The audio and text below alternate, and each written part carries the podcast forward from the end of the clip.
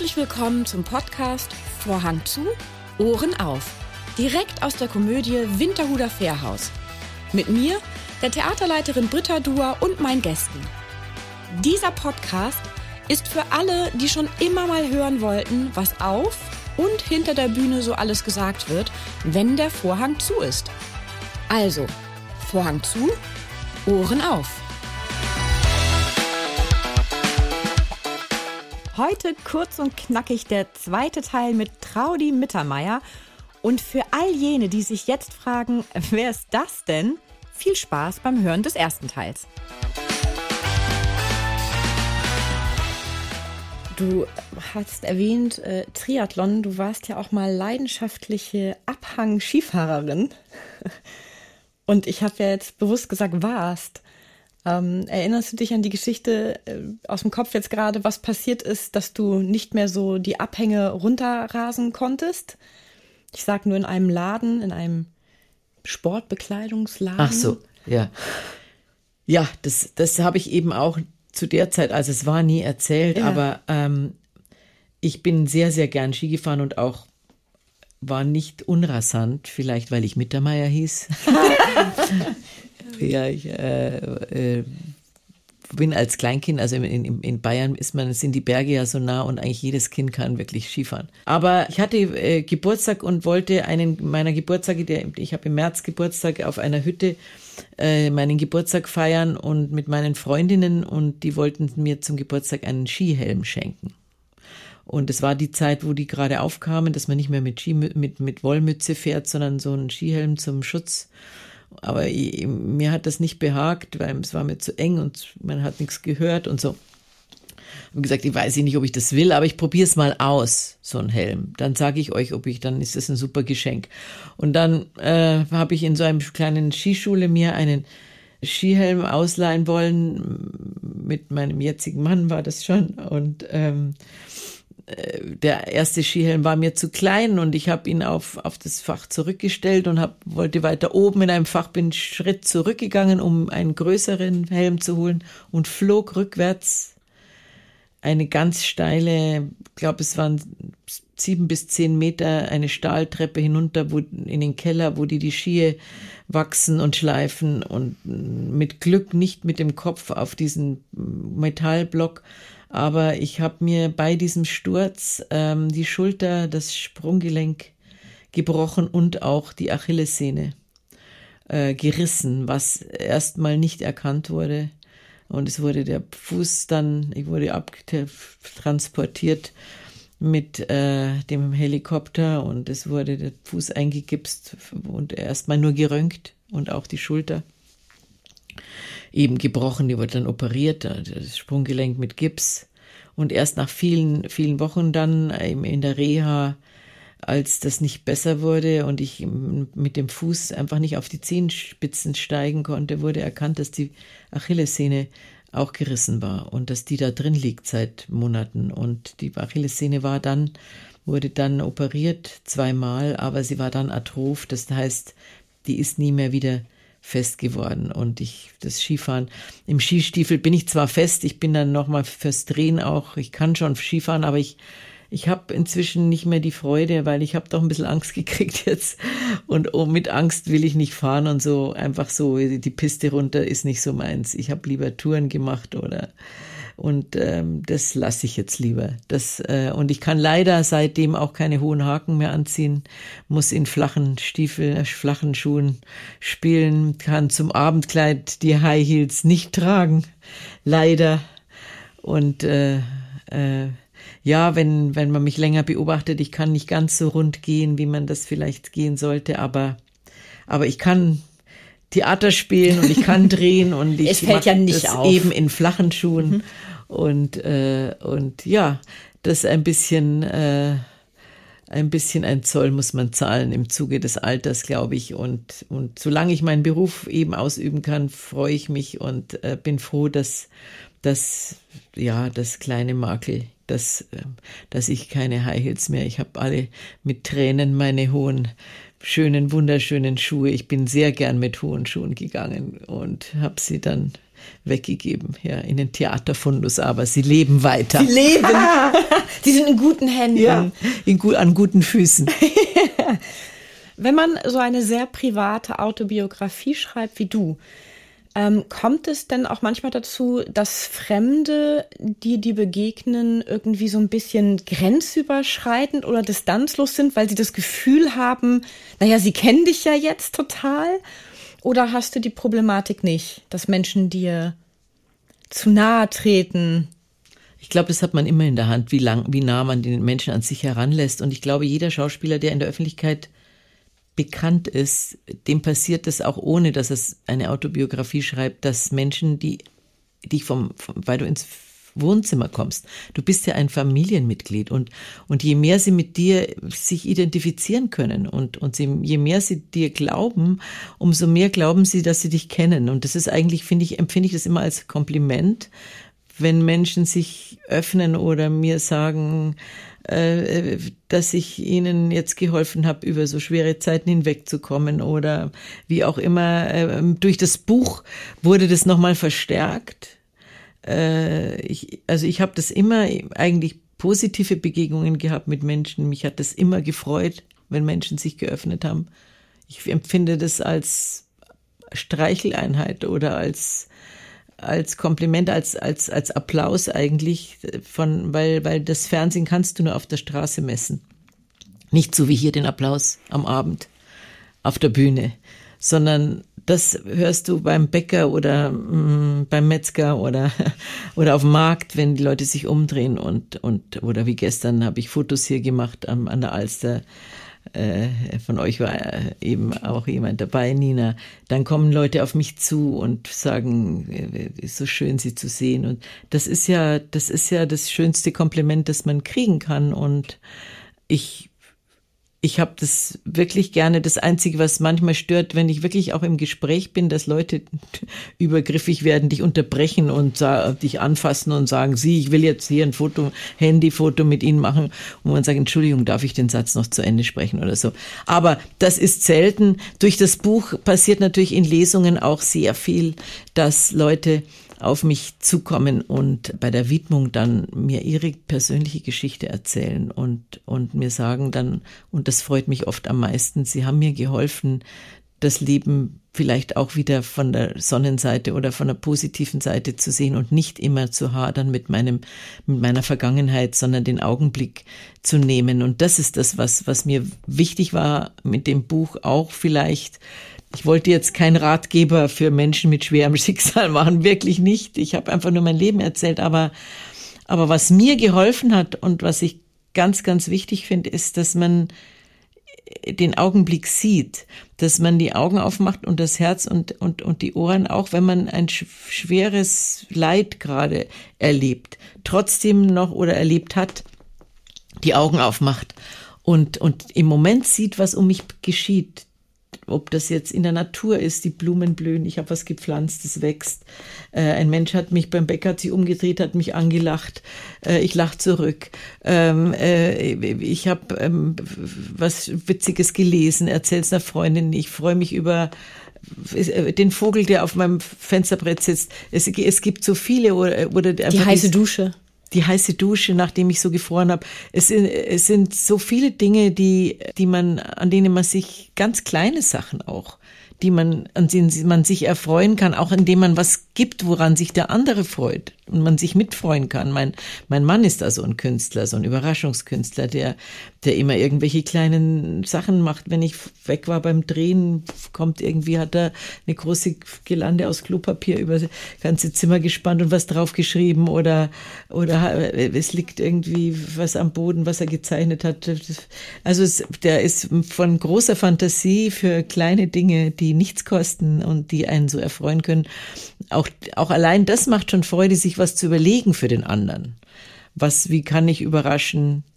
Äh, diese, das finde ich, wenn das rüberkommt durch mein Buch und äh, das scheint irgendwie so zu sein, weil viele sagen, ich, das ist eine schwere Geschichte, aber ich gehe so leicht aus ihrem Buch heraus.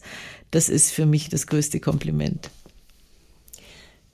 Friedrich Nietzsche wird ein Zitat zugeordnet, was da heißt, Und wenn du lange in einen Abgrund blickst, blickt der Abgrund auch in dich hinein. Würdest du dem Zitat zustimmen? Das äh, gebe ich ihm recht. Also wenn ich äh, eben den Abgrund sehe, und das tut man im Leben öfter und jeder Mensch tut das an bestimmten Stellen, ähm, dann sollte man eben in die andere Richtung schauen, was bietet genau die Gegenrichtung, nämlich der Himmel oder eben äh, die Höhe.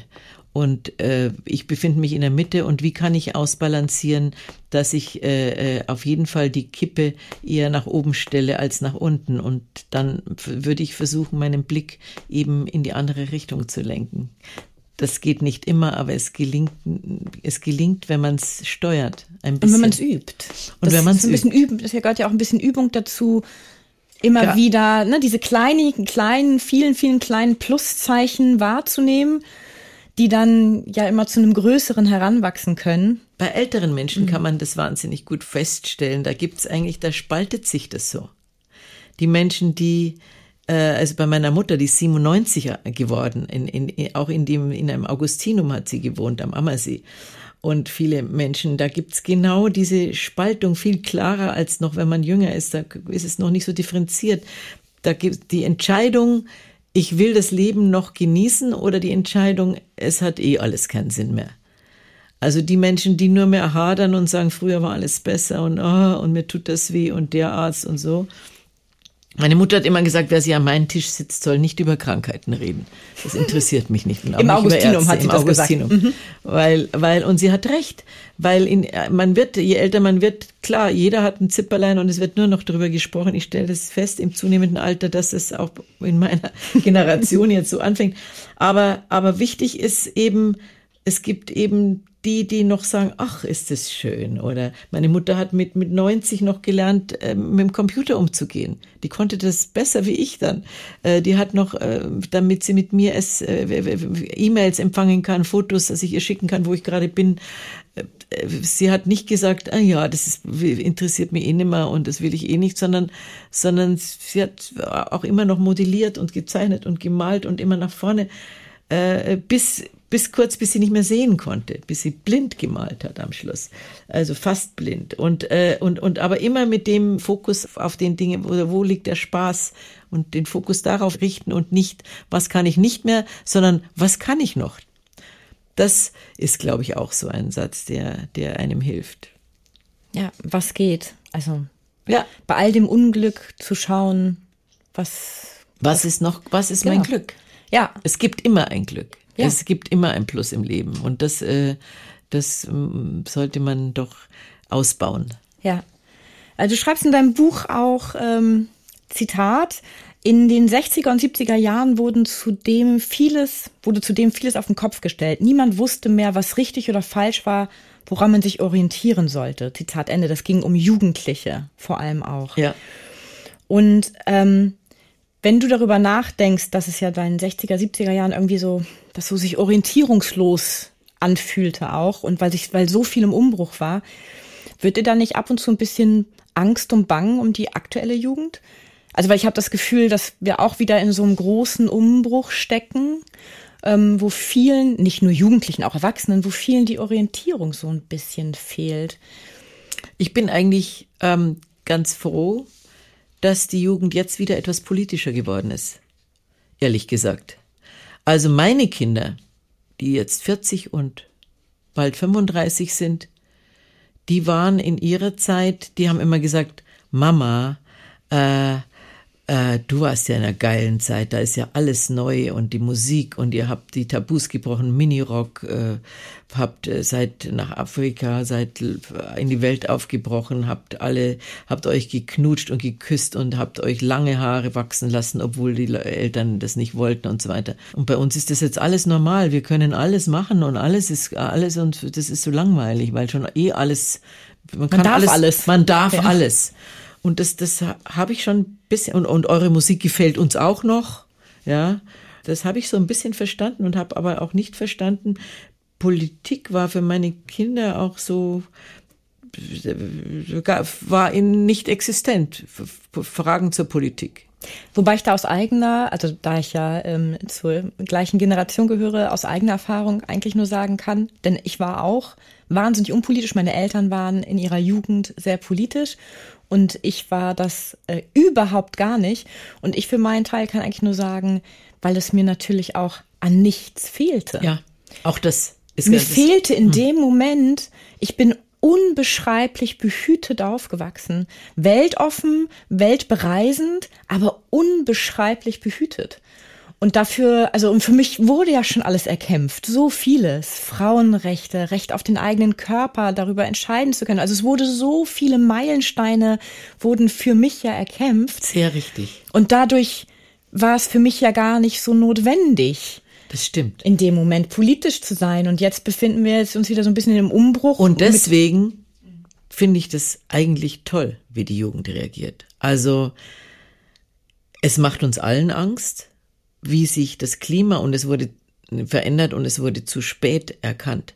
Von der Politik auch, dann, dann mehr oder weniger als Werbung aufgenommen von den anderen Parteien, als die Grünen anfingen mit dem Klima und der Umwelt äh, dann haben die gemerkt, das zieht und das nehmen wir jetzt auch ins Programm auf. Aber ich glaube, das war am Anfang mehr der Antrieb als ihre wirkliche Angst ums Klima. Also zumindest habe ich das so wahrgenommen. Und wie das jetzt wirklich, wie wir jetzt wirklich spüren, der Mensch muss immer erst spüren, bevor er reagiert. Sonst ist das immer irgendwie äh, wie soll ich sagen, äh, nebulös in der, oder auch Krieg so weit weg im, in Afghanistan, was geht uns Syrien, an? ja. Syrien, ja, aber wenn das vor der Haustür steht, wie Kroatien oder jetzt Ukraine, dann da und es einen wirklich, wenn man sagt, oh, jetzt jetzt kann es aber auch irgendwie vielleicht auch bei uns losgehen und wir, man muss man muss was unternehmen und dass die Jugend jetzt sich äh, sich da äh, so einsetzt dafür finde ich super.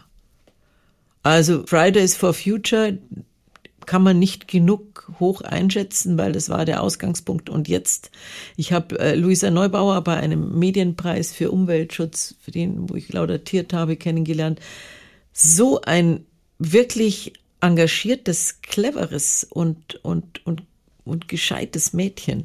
Ich bin stolz auf alle, die die sie dabei unterstützen. Und, und ich unterstütze das auch natürlich. Ich, äh, ich bin auch, habe Angst, meine Enkelkinder, die sind jetzt von sieben Jahren bis äh, zehn Monate, äh, wenn es über 2050 geht, ob die dann noch im Meer baden können, ob, äh, ob Skif Skifahren können die sicher nicht mehr. Also so wie das jetzt aussieht, wie sehen die, die wie sieht überhaupt die Wüste, wie, sie, wie, wie viele Menschen gibt's auf der Welt, wie können noch alle was essen, wie wird die Welt da aussehen? Das, da werde ich nicht mehr sein. Und das, man macht sich große Sorgen, weil man natürlich möchte, dass die Kinder und die Kindeskinder die Welt so erleben, wie man sie selbst erlebt hat und, und, und das genießen können, im Mittelmeer äh, zu baden oder ins, äh, äh, an die Seen zu gehen, Fisch essen zu können. Ja, und wenn nicht Fisch, wenn man keine Tiere mehr essen soll, dann eben Pflanzen. Äh, man muss sich vielleicht in allem umstellen und man muss, man muss beweglich bleiben äh, in, in jeder Altersstufe und schauen, was können wir machen, um dieses, diesen Erdball zu schützen. Ja, du engagierst dich ja nicht nur für die Umwelt, sondern du, also du engagierst dich, das ist, ist ja viel. Ich nenne mal jetzt drei Hauptorganisationen äh, quasi. Einmal für okay, jetzt kommt das Wort, Mukoviszidose. Dafür hast du dich ja auch jahrelang sehr stark eingesetzt. Immer noch. Genau. Das ist mein erstes Baby. Genau. Und ich bin stolz, dass du Mukoviszidose aussprechen kannst. Also, äh, weil das, das hat die Frau Herzog eigentlich mit in die Wege gebracht, die damalige Bundespräsidentengattin die äh, mit mir in den 90er Jahren oder sie war schon, hat sich dafür eingesetzt für die seltenen Krankheiten und darunter gehört, dazu gehört Mukoviszidose. Das sind nur 8000 Betroffene und die Pharmaindustrie hat sich dafür nicht eingesetzt, dafür nicht geforscht. Das sind ja nicht so viele. Ja, das sagen sie nicht so viele, aber wenn du ein Kind hast, ne? wo du weißt, ja, es stirbt eben. mit zehn Jahren, Ach, dann, dann als Eltern, dann gehst du auf die Barrikaden und, und diese Elterninitiative hat mich damals mit aufgegriffen. Egal, das ist das eine. Die hat an deine ist, Tür geklopft quasi in Form von diesem Jan, oder? Ja, ich, ich wohnte in einem Haus, wo ein Junge diese Krankheit hatte und Genau. dadurch habe ich das kennengelernt und, und, und, und habe gesehen, was die Kinder dafür tun müssen und, und wie schlimm das ist, wenn die keine Perspektive haben, weil die wissen, ich sterbe sowieso.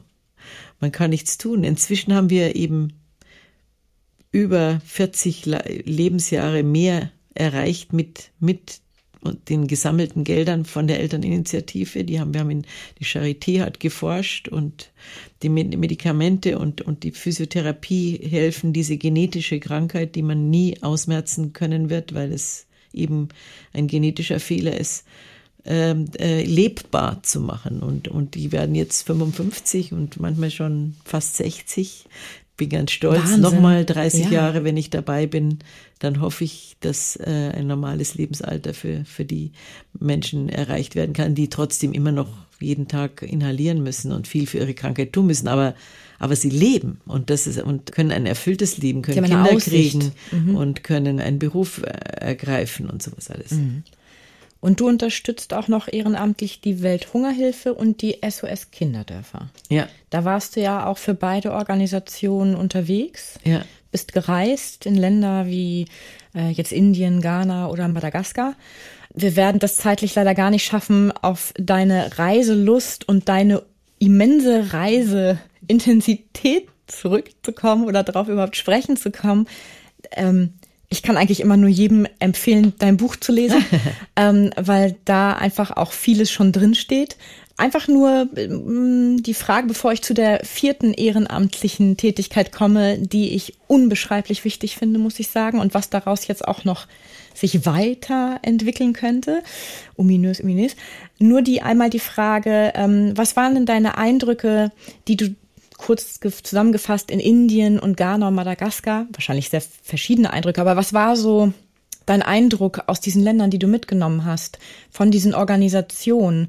Hast du immer das Gefühl, mm, ja, äh, naja, du unterstützt die Organisation und weißt dadurch, dass sie hilft. Aber was für ein Eindruck hat sich vor Ort für dich nochmal vielleicht geändert, als du dann da warst und das gesehen hast? Und das nicht nur unterstützt hast aus der Ferne quasi. Also ich habe das unterstützt, weil ich ungerecht finde, also die Welthungerhilfe jetzt, wie die Lebensmittelverteilung auf dieser Welt ist. Dass es Länder gibt, in die Menschen geboren werden, wo einfach äh, kein Wasser ist und wo die Menschen hungern müssen. Und wir hier in eine Region geboren sind, die genügend hat. Und ich, ich bin immer schon der Ansicht gewesen und kämpfe dafür eben, dass, dass da eine Gerechtigkeit geschieht. Und wenn Menschen kommen müssen, weil sie hungern oder weil sie politisch verfolgt werden, dann müssen wir sie, müssen wir teilen, dann müssen wir sie aufnehmen. Oder wir müssen dafür sorgen, dass sie dort Wasser haben. Wie auch immer. Ich denke auch, dass es, wenn man Dubai sieht, ist auch eine Wüste, dass man Wasser auch hinbringen kann und die Leute da in ihrer Kultur bleiben können. Man könnte das auch so lenken und ähm, und äh, dafür setze ich mich ein, einfach um um um irgendwie was beizutragen, eben die Welthungerhilfe auch klar zu machen für die Welthungerhilfe, was erreichen die mit diesen Spenden? Wa- Was, was wird mit den Geldern gemacht, die die Leute äh, eben äh, der Welthungerhilfe geben? Und mich hat es auch selber interessiert. Wie erfolgreich ist das?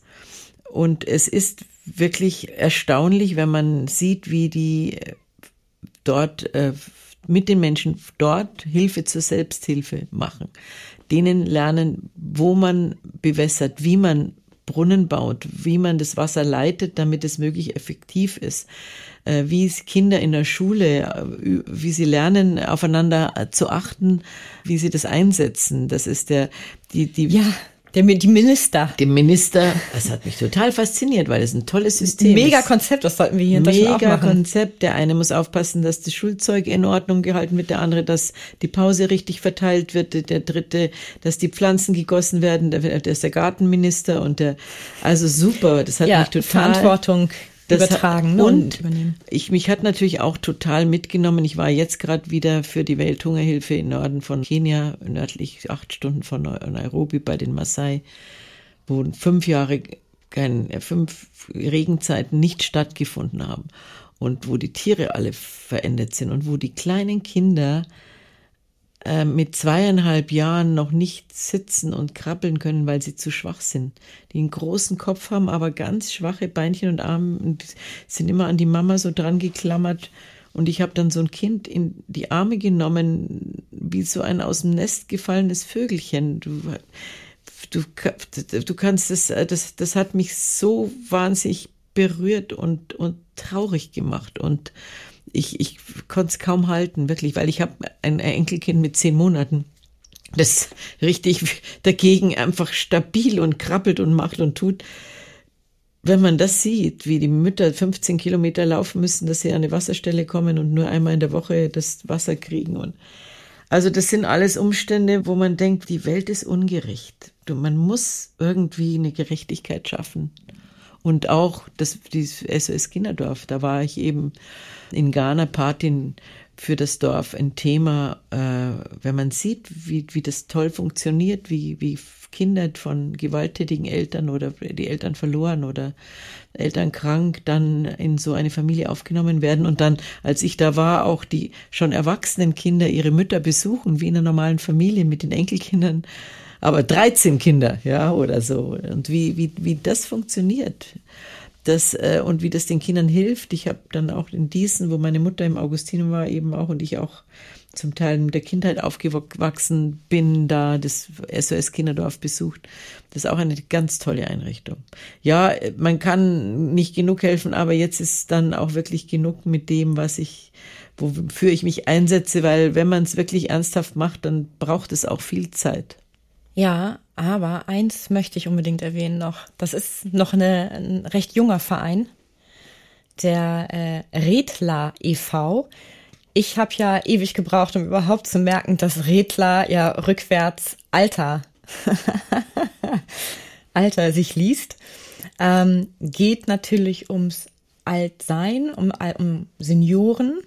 Und was ist das für ein Verein? Grob.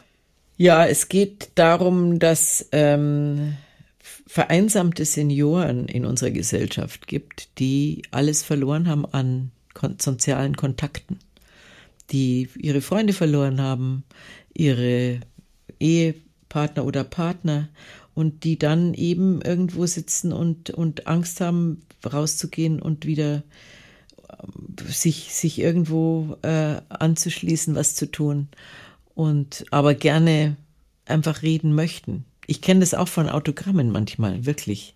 Also einmal, das hat mich auch gerührt, da stand dabei, ich sammle die Bilder, weil ich so einsam bin.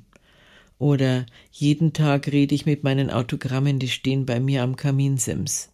Also es gibt wohl diese große Einsamkeit und auch die Angst der Menschen, dann irgendwie wieder rauszugehen. Und mich hat der Elmar Wepper angerufen und gesagt, er wurde angesprochen von Redler also Alter e.V., äh, ob er nicht sich einsetzt. Äh, das war 2019 und ich habe gesagt, Elmar, du, ich habe drei Sachen. Ich, er sagt, nee, es ist eine Schirmherrschaft und wir jetzt geht's erstmal los. Wir müssen eine so eine Telefonengelaktion unterstützen und äh, und dann eben einfach nur äh, Bewusstsein schaffen, ne? Bewusstsein schaffen dafür. Und äh, Redler macht eben, äh, ist eigentlich dafür gedacht, auch Veranstaltungen zu organisieren, Konzerte. Wir haben einen Autohersteller, der uns unterstützt und äh, die, die, die Senioren transportiert, an den See fährt oder zu Veranstaltungen, die wir machen. Und Patenschaften gibt es. Es ja, geht ne? darum, dass wir Patenschaften suchen, für diese dauerhafte Patenschaften für, für ältere Menschen, äh, die sich um einen Menschen kümmern. Jeder, der, der Zeit hat und Kapazität, einen Menschen zu unterstützen, der soll sich bei Redler e.V. melden, um, und das war dann sofort Corona, das war dann erstmal nur eine Telefonengelaktion. Was aber im ersten Kontakt haben wir festgestellt, ganz gut ist, dass man übers Telefon erstmal den Menschen kennenlernt und feststellt, möchte ich den überhaupt treffen, möchte ich, dass der zu mir kommt. Aber eigentlich ist auch geplant, dass man wieder ein Gespräch führen kann, dass man über Dinge, die einen interessieren, äh, reden kann, dass man Karten spielt, mit dem spazieren geht, in Konzerte geht, äh, über Musik spricht, über die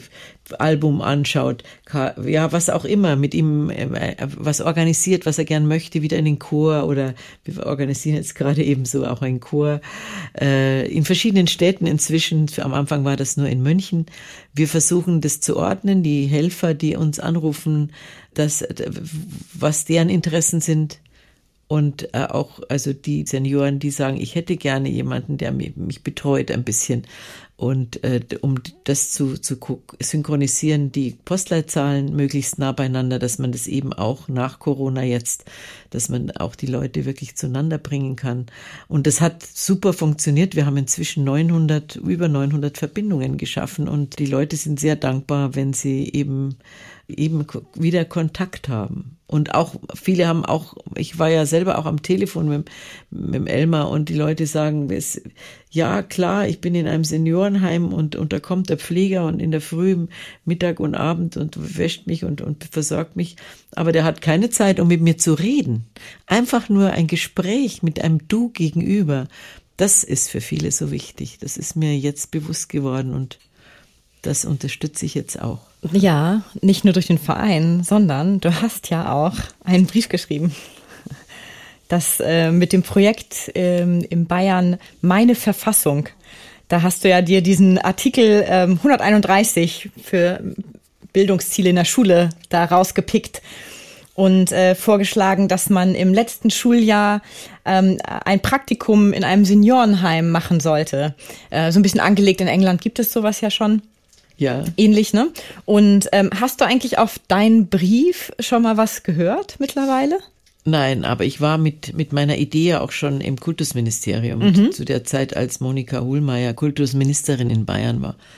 Und damals war Pisa, meine Töchter waren in der Zeit in, in England in der Schule und das war super. Die wurden betreut von einem Lehrer, mit einem Bus hingefahren zum Altenheim, manchmal auch zu Krankenhäusern ähm, und wurden verteilt auf verschiedene Zimmer und auch gewechselt, damit nicht alle immer die verschiedenen Stadien, manche sind ja besser beieinander, manche weniger, manche können gar nicht mehr reden und meine Kinder waren am Anfang verzweifelt, haben mich angerufen, Mama, ich weiß gar nicht, was ich dem sagen soll, der kann ja gar nicht mehr reden und so.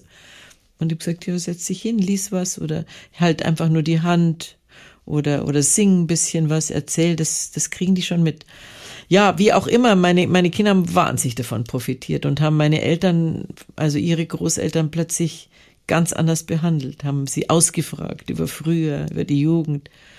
Und ich glaube, dass die, der Aspekt für die heutige Jugend auch um Gewalt abzuwenden, indem sie sehen, was, welchen Leuten es wirklich schlecht geht oder wie man einfach einen anderen Aspekt fürs Alter zu kriegen, dass es so wichtig ist, auch später für ihr Berufsleben. Ja, und auch fürs eigene Alter. Also ich meine, im besten eigene, Falle trifft es einen ja selbst. Aber auch um mhm. alle, die dann später in die Wirtschaft einsteigen, um zu sehen, mhm. dass auch das Alter ein wichtiger Lebensabschnitt ist und dass nicht nur die Jugend äh, für die Werbung wichtig ist und für was auch immer, sondern auch oder für die Kaufkraft, sondern auch das Alter bedacht werden muss. Und und äh, ja, damals war Pisa, die unsere Bildung muss äh, ist im Hintertreffen, aber dass das Soziale die soziale Bildung mindestens so wichtig ist wie die, wie die Geistesbildung. Das, äh, das ist, glaube ich, immer noch nicht richtig erkannt worden. Und dann hieß es, es ist zu teuer. Also wir haben keinen Lehrer frei am Nachmittag und es wäre nochmal, wir müssten Nachmittag aufmachen und nochmal Stunden, das können wir nicht bezahlen. Da müssten wir differenzierten Sport ab. Wir haben sowieso schon einen Nachmittag differenzierter Sport. Äh, das können wir nicht streichen. Tja, da muss man eben einfach fragen, wie, wie, wie viel wert ist einem die Gesellschaft, wie viel wert ist einem das soziale Verhalten und das Füreinander, das Aneinander denken an das Du erlernen, auch das muss man erlernen. Na, vielleicht wäre da ja auch ähm, im Zweifelsfalle, wenn man sagt, in diesem Schulalltag kann man das nicht einbauen, wäre ja vielleicht eine Möglichkeit, ein so, soziales, verpflichtendes Jahr einzuführen nach der Schule. Dass es jeder am Ende seiner Ausbildung oder Find Schulausbildung ein halbes Jahr, muss ja nicht ein Jahr sein, wir brauchen jetzt nicht gleich hier, ne, so, aber dass man das nachweisen muss, äh, dass man ein halbes Jahr das gemacht hat und das muss ja auch nicht sein, Super. dass jemand 40 Stunden die Woche, ne, sondern es reicht ja, dass man äh, vielleicht nachweisen muss, dass man sich für etwas eingesetzt hat, etwas Soziales über einen Zeitraum von einem halben Jahr mit, weiß nicht, zehn Stunden die Woche. Da bin ich sofort dabei. So, also das, das finde ich auch eine tolle Idee, auch für jede Schulform. Ja. Egal ob Hauptschule, Völlig Realschule egal. oder oder Gymnasium, jeder muss nach seiner Schulzeit nochmal, so wie man jetzt sagt, manche machen ein Gap hier, ja, müssen genau. nochmal dranhängen. Und das fände ich auch wahnsinnig toll. Ich fände das also, erstrebenswert. Weil man sieht, man hört auch, also von vielen äh,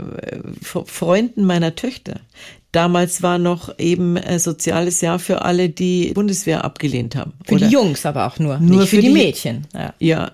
Ja, ich weiß nicht, ob da schon Mädchen auch ja. zur Bundeswehr herangezogen wurden, aber auf jeden Fall weiß ich von zwei Jungs. Der eine hat dadurch seinen Beruf gefunden auch und dass die alle sehr geschwärmt haben davon, wenn die einen alten Menschen gepflegt haben und, und dafür den verantwortlich waren oder im Krankenhaus waren, dass die gesagt haben, da habe ich erstmal begriffen, was es heißt, in dieser Sparte zu arbeiten. Oder äh, äh, also ich weiß auch ein ganz tolles äh, Beispiel von einer Freundin von mir, Gabriele Blachnik, das kann ich auch gut erzählen, die in München sehr gute, bekannte Mode gemacht hat und ihr, ihr Sohn hat auch Zivildienst gemacht und hat dadurch seinen, sein, seine Stelle in einer ganz tollen englischen Designerschule gekriegt, denn die mussten ein eigenes Projekt zeigen und er hat in der Goldschmiede gearbeitet und hat Goldschmied gelernt und hat seine Arbeiten äh, gezeigt, aber er hat ein Projekt gemacht, er hat von seinem Zivildienst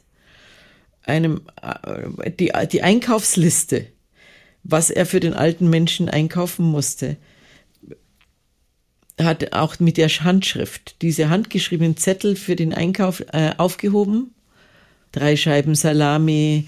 Eine, Mitteldick geschnitten. Ja, ja, und so weiter. Eine kleine Tube Zahnpasta ja. und sowas alles. Hat er aufgehoben und hat dazu ein Polaroid gemacht mit dem Menschen, der diesen Zettel geschrieben hat und hat es in ein Album geklebt, aus den, hat einem Flohmarkt gefunden aus den 60er, 70er Jahren oder 50er Jahren. Und dieses hat er auch dazu für diese Designerschule, eine der besten in England, ich weiß jetzt nicht, wie sie heißt. Und, ähm, und daraufhin wurde er genommen auf dieses Album hin, weil der musste dann erklären, warum er das gemacht hat. Er hat gesagt, weil er findet, dass es, dass man erkennen kann, ob an der Kleinkritzlichkeit oder Großspurigkeit oder äh, die, die Schrift und auch das, was der Mensch wollte, äh, und dann zu dem, dass es immer sehr, dass, dass es spannend war, welcher Mensch gehört zu diesem Wunsch. Optisch, ne? Mhm. Äh, psychologisch. Ah, ja, okay. Und das fand ich auch eine ganz tolle Idee. Und, und ich glaube, dass ganz viele Menschen, äh, ganz viele Jungs aus der Zeit äh, solche Dinge berichten können, dass sie sehr davon profitiert haben. Also zumindestens die ich kennengelernt habe. Ja, es wäre, das ist eine super Idee. Für jeden, äh, und zwar nicht nur in Bayern, sondern gesamtdeutsch. Natürlich. soll, äh, muss das gelten. Und, und wenn wir jetzt eh nur zwölf Jahre haben, früher waren es ja 13, dann hätten wir dieses Jahr und ich glaube, es täte für das spätere Leben und für, für diese ganze Welt wäre es ein guter Beitrag.